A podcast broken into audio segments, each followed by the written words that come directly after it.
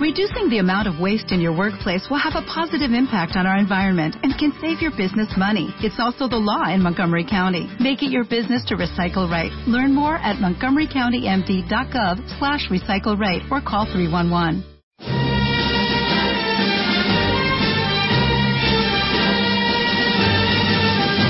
De 8 a 10 y media de la mañana, Libertad Constituyente.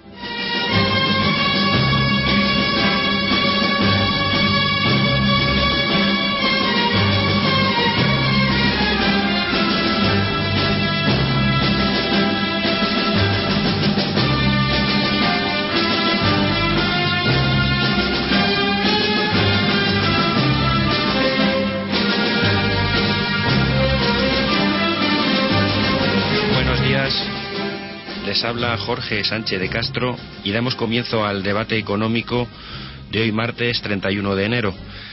Dado que la crisis económica no da signos de que se esté extinguiendo y dado que se trata de un fenómeno que, que trasciende las fronteras nacionales, hoy vamos a analizar esencialmente los acuerdos adoptados en la cumbre europea celebrada ayer lunes y para ello, para evaluar las decisiones adoptadas, nos van a acompañar hoy don Luis Zayas. Buenos días, don Luis.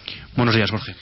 Don Miguel Ancho en eh, Santiago de Compostela, profesor, de titul- profesor titular de Políticas Públicas en la Universidad de Santiago de Compostela. Buenos días, don Miguel. Buenos días, Jorge. Y don Antonio García Trevijano. ¿Qué hay, amigos? Buenos días. Le- les Antes que- de nada, mi extrañeza de que se llame, no tiene culpa como es natural, ancho, mi extrañeza de que se llame una asignatura políticas públicas, en plural. Políticas. Que no entiendo por qué, cómo se emplea el plural. Pero en fin. Es el nombre que... ¿Puedo hablarlo? Claro, claro, don Sí. Miguel. No, es el nombre que se le que se le puso en la denominación. Se entiende que se estudia en todo, todo, el, todo el ámbito de todas las de todas las políticas que se que adopta el Estado. Que puede haber políticas, por ejemplo, dentro de una dentro de una empresa, por ejemplo, una, una política retributiva, una, Sí, una, pero eso una ya de es una extensión- Es, un- es una forma genérica, es forma parte del Es una extensión de la palabra política que no es la usual. El, No. el- el gobierno tiene una política y política pública. Claro que sobra la palabra pública, porque la política un- es pública. Es un anglicismo, porque viene de, de la Exactamente, palabra- exactamente. Eso es lo que quiero, y eso es lo que yo quiero denunciar. Igual que denuncio que se diga familia y a empresas, son anglicismos. En España no hay crédito a familias. Eso es de Estados Unidos, que son los estudiantes, que sus familias se hipotecan para mandarlos a las universidades. Eso, es- pero en España no tiene sentido. Les propongo, para empezar, que comencemos analizando el, el texto aprobado ayer y que se quiere ratificar en el Consejo, el próximo Consejo Europeo del 1 y 2 de marzo, en el cual eh, la finalidad es mm, aprobar el nuevo tratado respecto a la consolidación fiscal. Eh, lo que pretende, al fin y a la postre, es eh, dos, dos eh, medidas esenciales. La primera es la regla de oro fiscal, en la cual no se permita a ningún Estado intervenir o asumir un déficit estructural superior al 0,5% del PIB. Y, en segundo lugar, las sanciones automáticas en el caso de que ese déficit estructural sea superior al 3%. Eh, don Luis, nos, nos gustaría También antes quisiera hacer otra observación del lenguaje. Eh, Una cosa es que los catedráticos, los especialistas, los abogados comprendamos el lenguaje de la fiscal y de la hacienda pública y otra cosa es pretender que la economía sea comprendida por las grandes masas que son los que lo sufren, las consecuencias de las depresiones y de las crisis, si utilizamos palabras fiscal para designar los tributos y, y la política de presupuestos. Yo la fiscal, yo procuro reservar lo fiscal para los presupuestos, y, para, perdón, para los tributos, para la tributación, y reservo a los presupuestos la palabra presupuesto que ha sido la clásica. Ya sé que hay una tradición enorme de llamarle fiscal también a la política presupuestaria, porque se alimenta del fisco, no, se, no, se- no- no puede ser por otra cosa.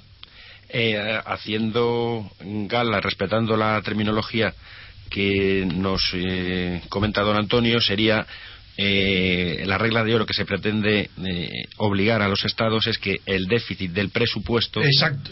nunca sea Eso. superior al 0,5% del PIB de cada país. Eso lo comprende todo el mundo. Y se dice, si se dice la política fiscal, pues, la gente lo cree que es los tributos, la tributación. El impuesto de la renta, el impuesto de sociedades. ¿Cómo, cómo valora la, la, esta constitucionalización de esta regla presupuestaria, don Luis?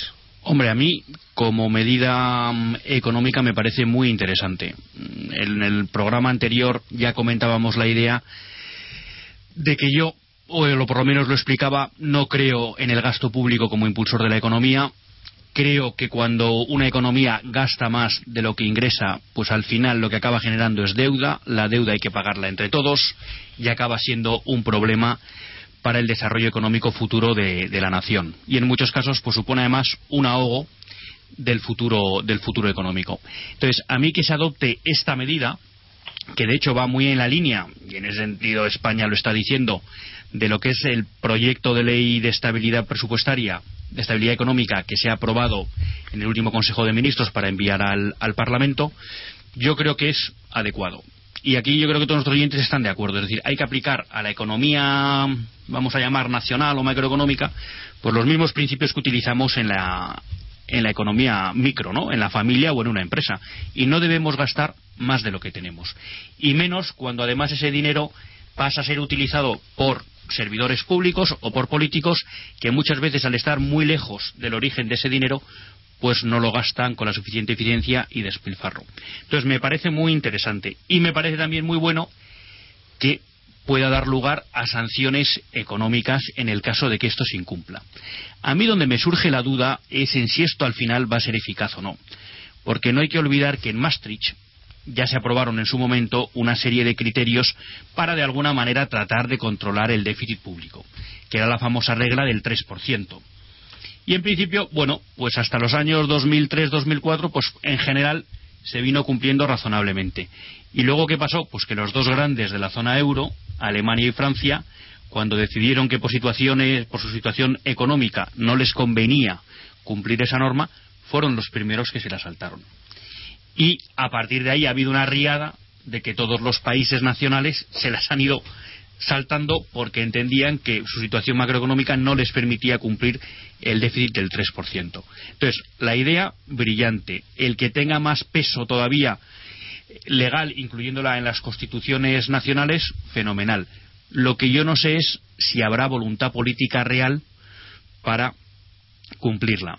Y luego hay una cosa que a mí me gustaría preguntar a Miguel, porque hay una terminología que a mí me da un poco miedo, ¿no? Porque se habla siempre de el déficit estructural. Entonces uno va a los libros y dice, ¿qué es el déficit estructural? Claro, dice, el déficit estructural es aquel déficit o diferencia entre ingresos y gastos en situaciones de desempleo. Entonces dices, bueno, y eso en situaciones de pleno empleo, perdón. Entonces, bueno, ¿eso cómo se mide? No, yo creo que quiere decir estructural permanente y coyuntural pasajero. Que es lo que quiere, lo aplican mal, pero es eso lo que quieren decir. Claro, pero entonces, ¿cómo ponemos el límite? Porque si el, pasajero, ¿cuál va a ser?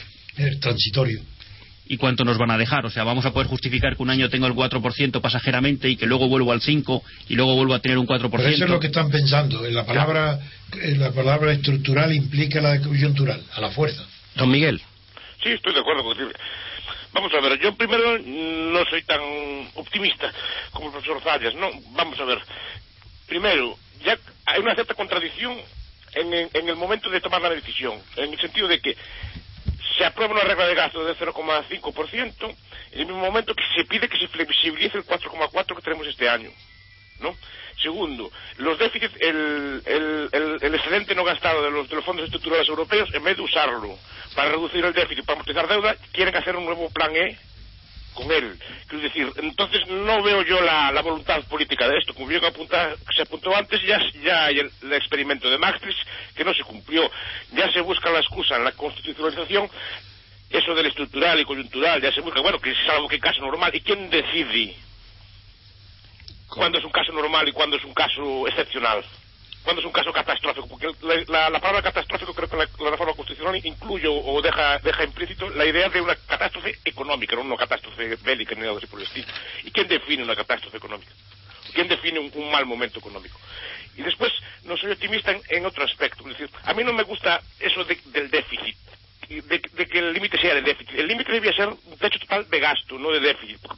el, equilibrio presupuestario puede, eh, darse al, 40% de gasto público, al 50% de gasto, del, gasto público respecto al PIB, al 60%, al 70%, al 80%. Puede, no puede haber déficit a cualquiera de esos niveles. Simplemente con que ingreses lo mismo que gastas. Pero se puede darse a cualquier nivel de gasto. Quiero decir, sí que cuando, por ejemplo, en una situación expansiva, el presupuesto podría aumentar sin problema ninguno, en vez de usarse ese presupuesto para, para amortizar deuda, que fue el gran error de Zapatero, que cuando hubo un incremento de la recaudación fiscal, en vez de usarlo para amortizar la deuda, lo que hizo fue pues buscando nuevos gastos que, que colocar, eh, esto, cheques bebés y todo tipo de, de, medidas populistas que se le ocurrían a medida que iban incrementando el gasto, pensando que ese gasto que ese incremento de, los, del, de, los, de, la recaudación fiscal era sostenida cuando, cuando se vio que era coyuntural. Entonces después es que se topó, se topó con una serie de gastos consolidados que no podía, no podía atender.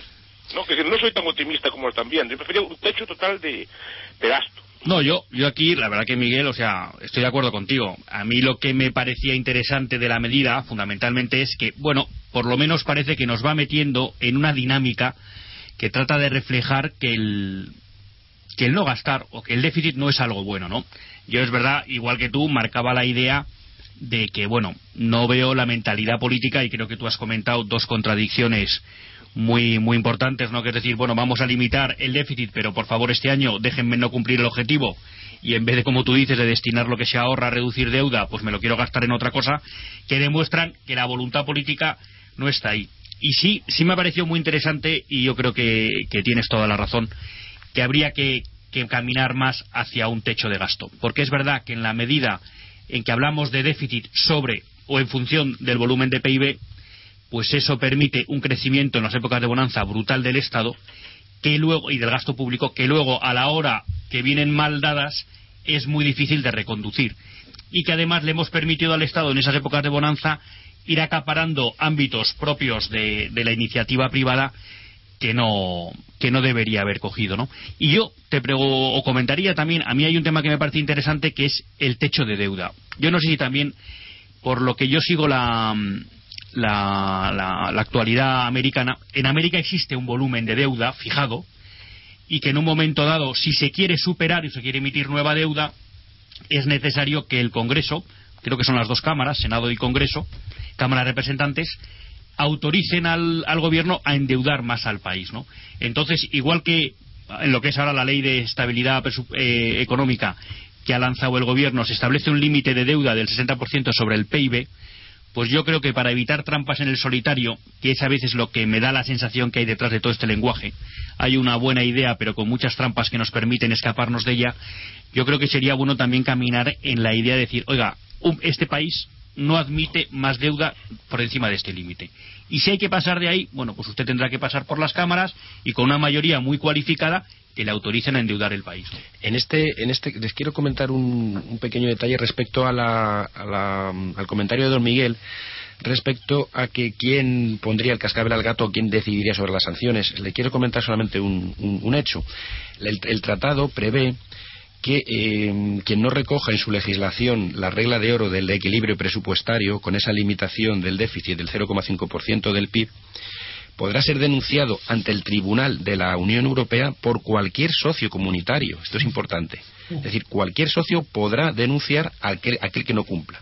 Y al mismo tiempo, ese socio podrá solicitar la sanción financiera correspondiente, que en ningún caso sería superior a una multa máxima del 0,1% del PIB. Es decir, lo que se plantea es que eh, cada país, en teoría, puede denunciar a otro, pero realmente esto mm, parece que es, obvio que solamente los grandes denunciarán a los pequeños por una cuestión de poder. Esta es una cuestión importante que lo, que realmente plantea es la situación de poder en la comunidad europea.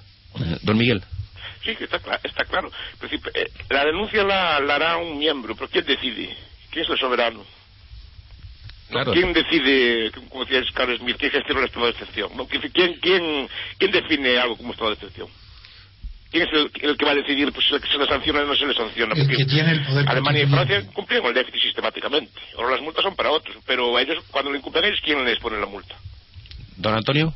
Digo que decide quien tiene el poder constituyente. Pero a propósito de lo que estáis discutiendo, yo quiero, como yo he estudiado muchísimo el derecho constitucional, creo que es un error que las constituciones contengan estas normas, porque eso no va más que en desprestigio de la Constitución. Los mismos fines se pueden conseguir mediante una ley orgánica que requiera dos tercios para cualquier reforma. En cambio, en la Constitución se desprestigia cada vez que hay algo que es imposible de cumplir o que no se cumple. La Constitución no puede. Eh, tengo el ejemplo de Estados Unidos. Eh, además, hay un, un autor de, del año 30, de los años 30 o incluso antes, no me acuerdo ahora bien el nombre, que se llama Bates, que publicó un libro traducido en Argentina al español que se llama La interpretación económica de la Constitución de Estados Unidos. Y ahí están las palabras literales maravillosas de los fundadores de Estados Unidos, Hamilton sobre todo, porque era secretario del Tesoro, que se daba cuenta de los problemas. Cuando fracasó la Confederación y se hundía, y la deuda pública eh, fue la crisis económica espantosa y los acreedores tenían sabían que no iban a cobrar y se constituyó una orden la orden de Cincinnati que eran los antiguos los, los soldados eh, veteranos de la guerra. Esos fueron decisivos para hacer una constitución nueva que fue la federal la que sustituyó, sustituyó a la confederal y en esa constitución no se no se metió no se puso como norma ninguna de las preceptos económicos que hoy purulan por Europa. Y eso es un ejemplo maravilloso. Si es que quieren que el déficit, muy bien, se puede garantizar plenamente con una ley orgánica. No hace falta que esté en la Constitución. Eso es un error constitucional. ¿Don Miguel? Sí, no, estoy totalmente de acuerdo. habla usted de Bear, ¿no? Que no lo escuché bien. Sí, sí, Bear.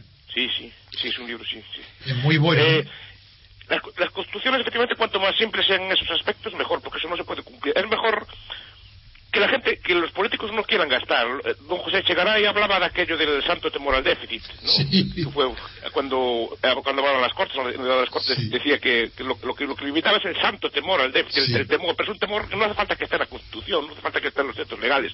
Tiene que ser parte del, del buen hacer del, del gobernante, ¿no? No, no entrar en ese tipo de, de medidas. Además, la constitucionalización primero por eh, constitucionalizar cosas por cosas digamos que aparte que son incumplidos que, que son que, que, que, son digamos menos valores que no, forman parte del núcleo del, del, poder político sino que forman parte del juego político también desprestigia la constitución. Dice que se puede cambiar para cualquier cosa. Le, quita, le, quita, peso al, al, texto constitucional. Si se cambia por esto después de mañana pedirán eh, cualquier otro tipo de cambios por cualquier otro tipo de, de medidas. Además la propia cláusula constitucional incluye em, cláusulas arbitrarias, es decir, de, fácil interpretación, porque creo, creo que introduce la, la, catástrofe y la catástrofe, la catástrofe sí, o, catástrofes naturales.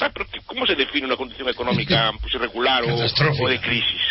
¿A partir de cuánto paro es crisis? ¿A partir de cuánto paro? ¿A partir de cuánto déficit hay crisis? ¿A partir de, a, partir de cuánta caída de PIB se llama crisis? ¿no? Claro. Don Luis. No, por eso, aquí un poco, la verdad que el comentario de Antonio era muy interesante. Aquí quizá esto lo que viene a reflejar es que de alguna manera parece que lo que falta es voluntad política. Y entonces esa falta de voluntad política se trata de enmascarar como diciendo, bueno, es que fíjense, lo hemos puesto en la Constitución y lo hemos puesto no sé dónde ya, pero... Tienes toda la razón, esa es la intención. Pero al final, como decía Miguel, aquí lo que se trata es de que el gobernante, por concepto y por actitud, sea austero y entonces no hacen falta reglas. No, pero en una ley orgánica bien, bien. Una ley orgánica perfecto. la ley orgánica eh, requiere su modificación dos tercios. Eso en los regímenes europeos es imposible. De cualquier forma, les quiero quiero que me que opine sobre la, la decisión eh, alemana mm, que ha introducido en la cumbre a través del ministro Philip Rosler de que eh, se proponga por, por la Comisión un, un, funcionario europeo nombrado por el Eurogrupo para vetar las decisiones gubernamentales de países, en este caso como Grecia, para que supervise la aplicación de las medidas europeas de contención del gasto y equilibrio presupuestario. En principio, el, la propuesta alemana no ha sido aprobado, entre otras cosas porque Francia se ha opuesto, pero en relación a lo que estaban hablando parece que eh, el poder constituyente europeo no está decidido y Alemania parece que tiene intención de, asumirle. Eh, don Luis. Bueno, a mí este es un tema que me da miedo, porque yo veo que a través de esta situación de crisis económica y de esto que se habla de la consolidación fiscal, consolidación presupuestaria, yo veo que hay un intento claro por parte de las instituciones europeas de pasar por encima de la soberanía nacional. Entonces, a mí esta idea de que usted pueda poner un comisario en un país que vaya fiscalizando qué decisiones toma el gobierno o no y en función de eso pues le vaya corrigiendo eh, no me no me parece bien no a mí me parece que aquí se puede estar aprovechando este momento para que las instituciones europeas que en muchos casos o en casi todos no somos capaces de elegir democráticamente se arroguen un poder por encima de la soberanía nacional que creo que es incorrecto yo puedo entender que como la Unión Europea dice le estamos dejando dinero a Grecia bueno pues a Grecia lo que hay que pedirle es un plan y si no lo cumple se corta el grifo pero a mí esto de poner comisarios me parece que no es la, la medida. Don Miguel. Bueno, esto saben más los constitucionalistas, saben don Antonio y sabe Pedro Falla, saben Tengo una idea muy precisa sobre eso, ya lo diré luego. Pero que porque es un tema pero yo lo que, lo que sí que estoy viendo efectivamente son, son las tensiones de nacimiento de algo nuevo me parece, parece ese mm. tipo de, de, debates que a lo mejor no nos, no nos estamos dando cuenta o lo estamos realizando así a, corto plazo como, una medida coyuntural, pero son ese tipo de decisiones que después constituyen cómo va a constituirse el, nuevo el nuevo ente político, ¿no? Son, son, son decisiones, por ejemplo, si, que prima, si prima más la federación o la soberanía de los de los estados. Yo recuerdo algo, debates parecidos en cuando cuando de ahí vino la guerra de secesión, un debate sobre la nulificación de los actos del Estado eh, eh, central sobre, en, los, estados los estados confederados y cosas, debates de este estilo, o sea, debates que van configurando poco a poco la, el nuevo Estado, ¿no? Es decir, ¿quién va a mandar? ¿Quién se va a imponer? ¿El, comisario europeo o, o, la soberanía nacional, no? Es decir, ese, ese, tipo de debate. No me parece ni bien ni mal porque, repito, no, no, no sé exactamente cuáles son las implicaciones de lo que estamos, de lo que estamos viendo. Por un lado me parece bien, obviamente, porque estamos recortando hay un Estado que claramente incumple con, con, con, lo, con lo, jurado, con lo pactado en, en, su momento, en el momento de construcción o, lo, lo, pactado en el momento de entrar en Maastricht, que está incumpliendo y que está poniendo en riesgo a los demás y que hay, hay una medida de, pues, de control y por otro lado, claro, está el principio cada vez los fallas de la soberanía nacional. No tengo postura al respecto. Don Antonio. Bien. Eh, desde luego es una temeridad y una monstruosidad el nombramiento de comisarios que recuerdan en la Revolución Francesa a los enviados en misión que ya recordaréis los que habéis estudiado ese tema, el horror que fue. Pero uh, aún así, yo estoy abierto en las constituciones, yo no soy un hombre cerrado a las que constituciones tienen que obedecer al modelo creado por Estados Unidos. Esa es la base porque hasta ahora no hay otra. Y, pero eso puede ser perfeccionado, como yo en mi propio libro de la teoría de la República constitucional ya lo hago. Pero también puede ser más abierto, porque el concepto de soberanía que es el tema eh, donde casi los que no han estudiado a fondo el derecho constitucional y la política no lo conocen, y que fue Carl Smith el primero que abrió el camino, y que yo he seguido por ahí ahondando muy lejos, es que la soberanía nunca ha sido nacional, eso no existe. La soberanía la tiene el poder constituyente. Quien tenga el poder constituyente es el soberano. Y el poder constituyente en Europa hoy lo tiene Alemania y, todo lo más con Francia, pero incluso ni eso, porque Sarkozy está en una situación de subordinación con Alemania. Y cuando está metiendo la tasa Tobin y tal es para hacer unos gallitos, pero que no, que no van por ahí. Y, le va a costar muy caro en Francia la, subordinación a Merkel, que no es Merkel tampoco. Es la banca alemana, la financia alemana y la industria alemana y la economía alemana. Entonces, esto, en la Constitución, la soberanía, digo, pertenece, no hay soberanía nacional, ni hay soberanía del pueblo. Si eso son palabras, eso nunca ha existido. Y las personas que conocemos de verdad la constitución y la política y la historia, eso sabemos que no es realidad.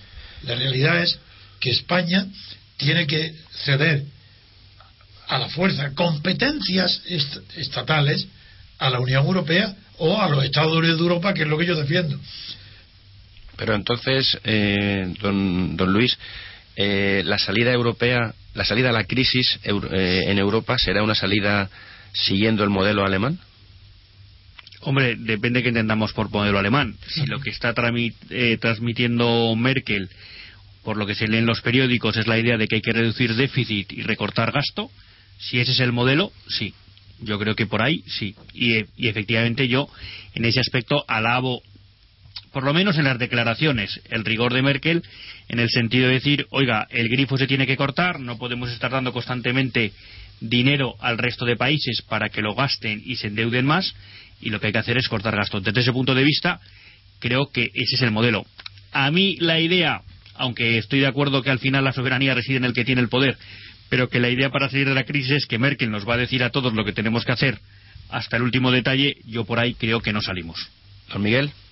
Sí, pero además no tiene interés tampoco en decirle a todos el último detalle. A ella lo que interesa es que, es que, que, se pague la deuda, que, que, el, deudo, que el euro esté, esté consolidado, esté, esté sano, que no, que no esté oscilando, porque los, los alemanes tienen, un, tienen un pavor enorme y, y, y razonable a la, a la inflación. Inflación, Pero la salida alemana no es solo recortar el gasto, no solo recortar el gasto y el déficit, y que eso lo, lo, lo olvidamos. La salida alemana es, es también la reforma laboral que hizo Schroeder, y eso, y eso hay que felicitarlo, yo no soy Sí. socialdemócrata, obviamente eh, le- que hizo en su momento. La reforma laboral que permite que ahora no, eh, aún en recesión, porque Alemania no, no está, económicamente no está bien, es- es- está, está estable, está sin crecimiento, incluso en vías de entrar en recesión, que haya pleno empleo en Alemania. Porque es, es- lo que mantiene las cuentas públicas en, en orden. Si en España se creara un millón de empleos, un millón y medio de empleos, no, no- este problema de deuda así no, no existiría en estos momentos bajo ningún concepto. Y eso es lo que no quiere entrar el gobierno en, en, en, en ca- en cambios de este estilo, de este calado. Y el modelo alemán no es solo recortar, es, también crear empleo. Pero para crear empleo tiene que flexibilizarse el empleo.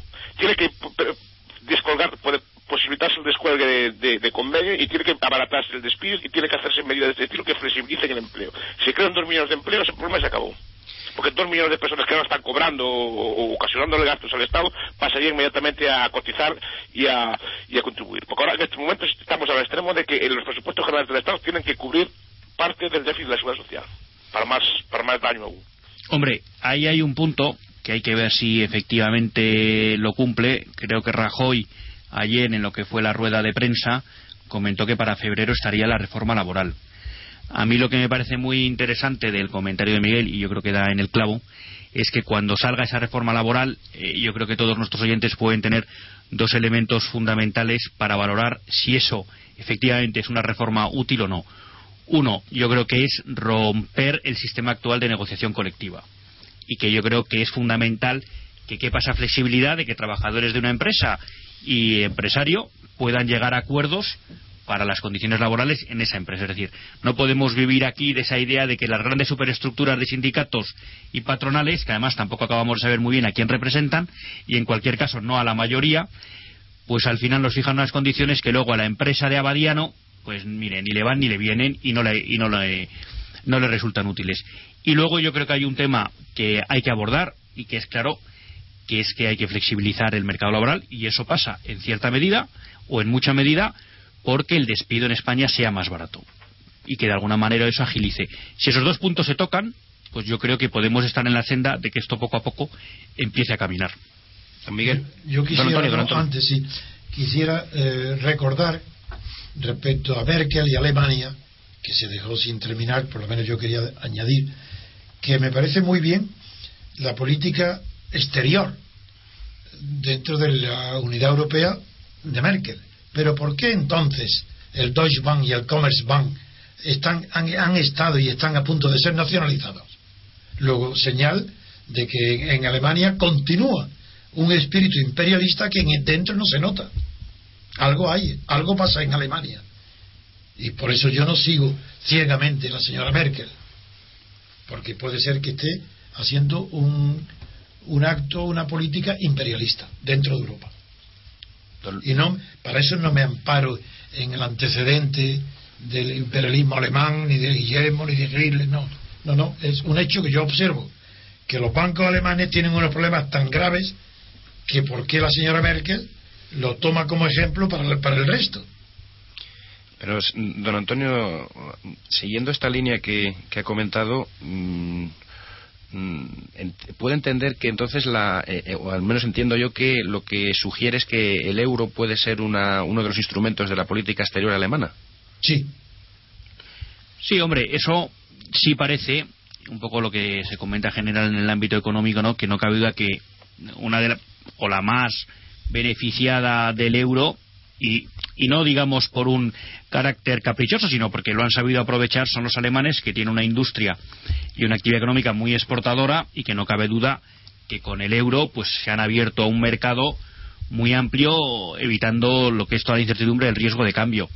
Hombre, y yo creo que lo que comenta don Antonio, pues está claro, al final tampoco vamos a pensar que Merkel únicamente vela por los intereses comunes, ¿no? Sino que en gran parte de, de lo que hace aunque puede haber cosas que son aplicables a todos, en el caso de Grecia yo creo que es bastante claro que al final a Grecia no se le acaba de dejar caer porque es un tema que a los bancos tanto alemanes como franceses no interesa. Entonces, hombre, siempre hay unos intereses ahí nacionales que yo creo que también son legítimos. Lo que pasa que, como tú dices, pues lo que hay que es saber que están ahí y poderlo valorar. Don Miguel. El euro es una moneda totalmente fiduciaria. Es las primeras monedas que ya desde su origen es totalmente fiduciaria. Creo que no sé si hay otro ejemplo de una gran moneda que desde, su principio aparece así, sin ningún tipo de, respaldo metálico, ningún tipo de respaldo real. O sea, es una moneda el dólar, que, el se dólar... basa totalmente en la, en la, confianza que merecen los mercados. Por eso es que no, se no oye dejan caer a Grecia. Don, don Miguel, don Antonio, por favor. No digo que el dólar eh, nació como moneda fiduciaria. El nombre se tomó de Suecia, pero hablo de Estados Unidos. Nació no como era una moneda de oro, una transformación del, del, del Fue- viejo del, del, fiduciaria. del taler austriaco. Sí, fue cuando se creó el Banco de los Estados Unidos, que fue anterior, como lo sabéis, al, al- al- a los Estados Unidos, porque fue bajo el gobierno federal. Y luego, y duró, y luego ya se crearon el First Nacional, que, era emisor. Pero eso es posterior. Pero al principio el dólar fue fiduciaria. No, pero me refiero al sentido de que, de que estaba, estaba ligado al oro. Eso es, eso es evidente. Sí, Ah, es claro. es, El euro no, pero- está ligado a nada. Pero sí, estaba ligado al dólar. Cuando salió, sí. Pero el dólar estaba ligado al oro. El Era un, dólar era un sí. billete. El, el dólar era una moneda, era una moneda que es de origen europeo que se llama Thaler y, y que después pasó a Estados pasó a Estados Unidos sueco, sí. con, con, con otra cosa, con, o, con, o con la moneda, o las monedas, los, los dólares españoles de oro. Es decir, que eran, eran monedas que circulaban por todo el mundo porque era oro, era, era oro puro. O- te digo que el dólar cuando aparece aparece con base con base en oro. O sea Sí. era, un, un un referente al oro. Obviamente siempre siempre hubo algo de fiduciario en la moneda pero no totalmente. Digo que el euro es las primeras monedas que aparecen totalmente fiduciarias Pues, como una mera decisión política. Y esa, esta, esta concepción del euro como moneda fiduciaria, ¿qué consecuencias eh, políticas y económicas que- provocan? que la, la, la fe que se tiene en ella depende de la fe que se tenga en las instituciones políticas que la sustentan ¿no? Entonces, entonces, por eso hay, hay que manifestar credibilidad y cosas. hay que salvar los bancos, tipo de cosas, por- no tener ningún tipo de reserva, digamos, real, Os recuerdo que no se llevó a cabo, pero Méndez France quiso eh, justamente crear una moneda que no llegó a... Pero sí, hay un estudio para que el franco francés dependiera su valor del conjunto de las mercancías internas francesas, no del oro. Pero estaba muy avanzado aquel estudio. No llegó a aplicarse porque era dificilísimo. Sí, no, sí, eh, y más o menos el euro depende de su valor del conjunto de las mercancías. De, de hecho, depende de su valor de, de la credibilidad que depenga la, la política monetaria y, de facto por la por el, por el valor, digamos, de las mercancías que tenga el país. es. Más o menos Ese es, fue el proyecto es, de es Méndez el valor que tiene el, el euro. Pero digo, pero los bancos alemanes, como antes se comentaba, no son distintos de los bancos no son distintos del resto de los bancos europeos, son bancos de reserva fraccionaria, Claro. que, que con, una reserva, con una reserva del 2% y, y con todos los mismos defectos que, tienen los demás bancos. No son bancos más saneados que los demás bancos porque todos hacen lo mismo. De hecho, lo que estamos viendo ahora, como esta barra libre bancaria, están to- todos haciendo lo mismo. Están, están comprando, pidiendo prestado euros baratos para comprar deuda que se la paga más cara y depositándola después en, en sus activos. Oh, y, y todos, y toda la barra libre de liquidez que tienen la tienen guardada, no están, no están sacándola al mercado. Menos mal es que no la están sacando. Pero en Alemania sí prestan, aquí no. ¿Cómo? En Alemania los bancos sí están prestando a las empresas. Les quiero mm, sugerir que mm, comentemos mm, brevemente cuál ha sido la agenda eh, eh, española en la cumbre. Muy bien. En principio, em, Rajoy, el presidente Rajoy llevó al- a la cumbre la- el intento de que el, eh, la eurozona permita a España aumentar su techo de gasto para reducir de una forma no tan intensa eh, como pretenden hasta ahora eh, ajustar su presupuesto. Eh, dado, que los indicadores económicos tanto del Banco de España como del FMI plantean una situación española de franca recesión, lo que se ha solicitado es que ese déficit ya, ya estimado del 8% eh, obligue a que el, el ajuste sea eh, no tan intenso. A- el, el presidente de la Comisión, el portugués Duro Barroso, parece que va a consentir esta, esta modificación, esta relajación del ajuste. ¿Qué opina, don Luis? Bueno, a mí esto me produce una, una impresión ambivalente. Por un lado, por ver el lado positivo desde el punto de vista de política exterior, pues me parece interesante que el gobierno español no haga un seguidismo con orejeras de lo que se dice desde Europa y simplemente, oiga, pues trate de ponerse con ellos y decir, oiga, yo lo veo así, vamos a hablar, no pretendan que yo sea así un señor que, que responde al obedece, al, al, mando y obedezco, ¿no? Entonces, eso, desde ese punto de vista me parece bien. Desde el punto de vista económico me parece un error. Es decir, yo creo que lo que hay que demostrar es que el gobierno tiene voluntad real de reducir el gasto. Y yo comprendo que, que es un, un poco el problema que planteaba Miguel antes. Claro, como ahora el PIB baja, el porcentaje sobre el PIB es menor, con lo cual el déficit en términos absolutos es más bajo y tengo que reducir más. Pero señores, es que aquí hay muchísimo dinero que recortar. Entonces yo creo que no viene mucho a cuento esto de estar pidiendo sopitas.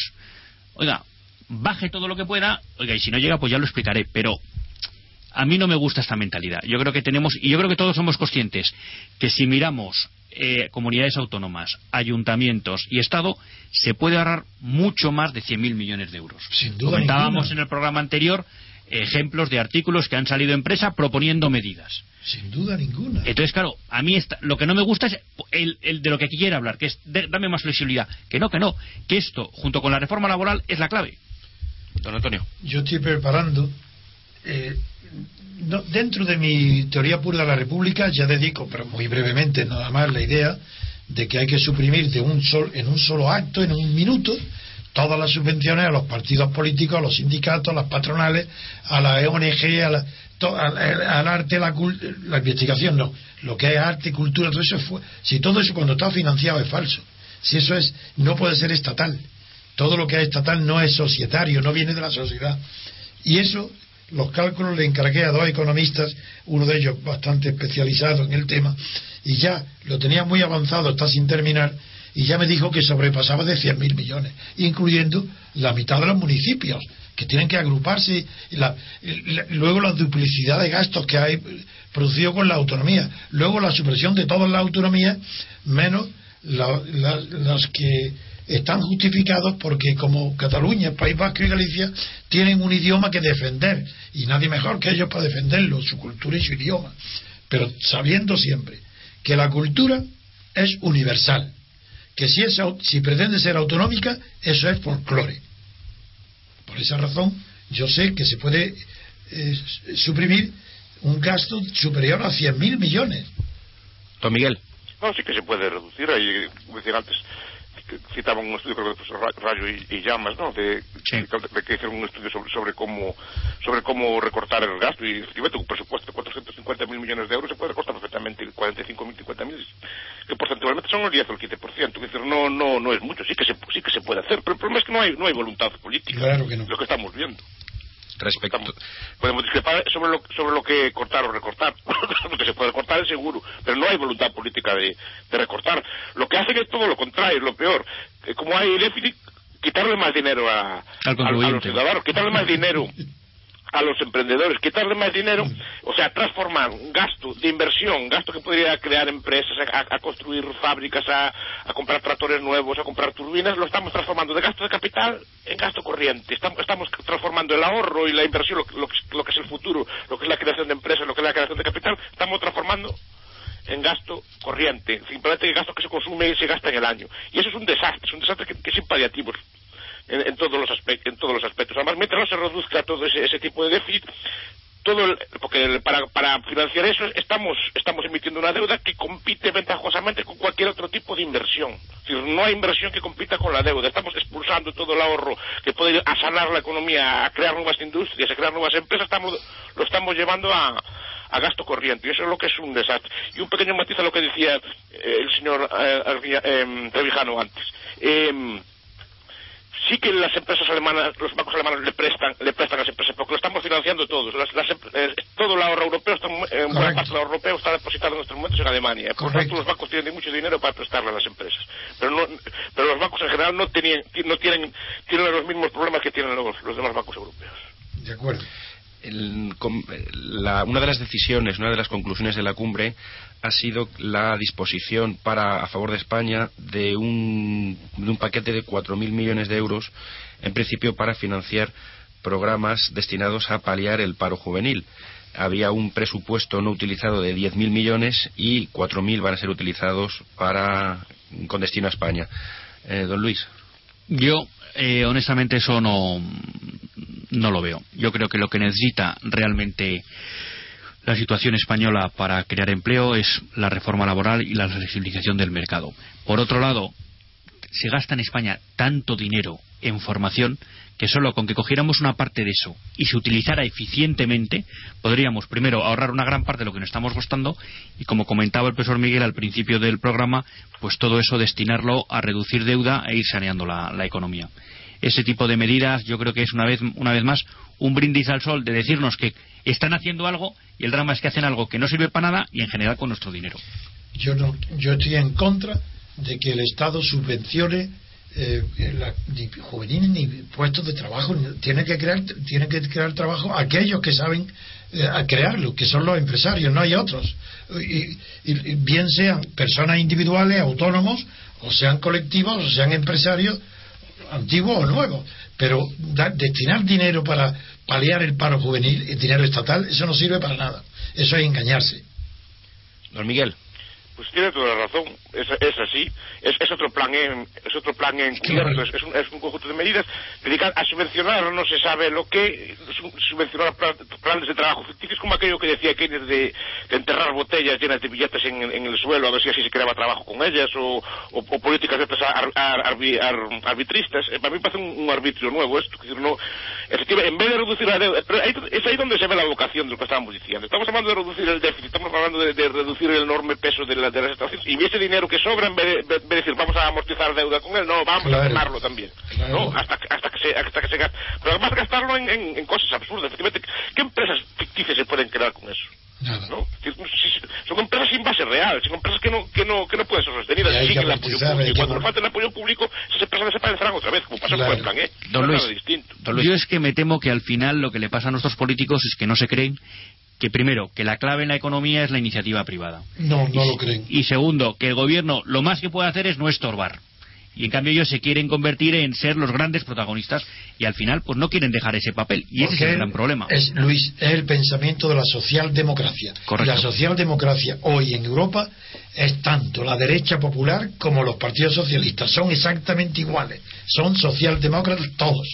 En ese sentido, don Antonio, un, un pequeño un pequeño comentario. El, el, el, presupuesto europeo, esta, esta ayuda de 4.000 millones de euros a, a, España, va vinculado a que ese dinero se emplee en lo que acuerde un convenio que tienen que firmar el gobierno, sindicatos y patronal con una delegación europea que vendrá a determinar en qué, qué tiene que gastar ese dinero. Qué horror, peor, peor aún, peor aún. Ya el colmo. Eh, pues eh, ponemos eh, por hoy fin a la tertulia económica. Muchas gracias, don Miguel. Muchas gracias, don Luis. Y, muy, buenos días, don Antonio. Muy agradecido a las dos intervenciones que han sido muy buenas, me han gustado mucho. Muchas gracias. Bueno, y la tuya, Jorge, por supuesto, siempre. Muy amable, don Antonio. Buenos días.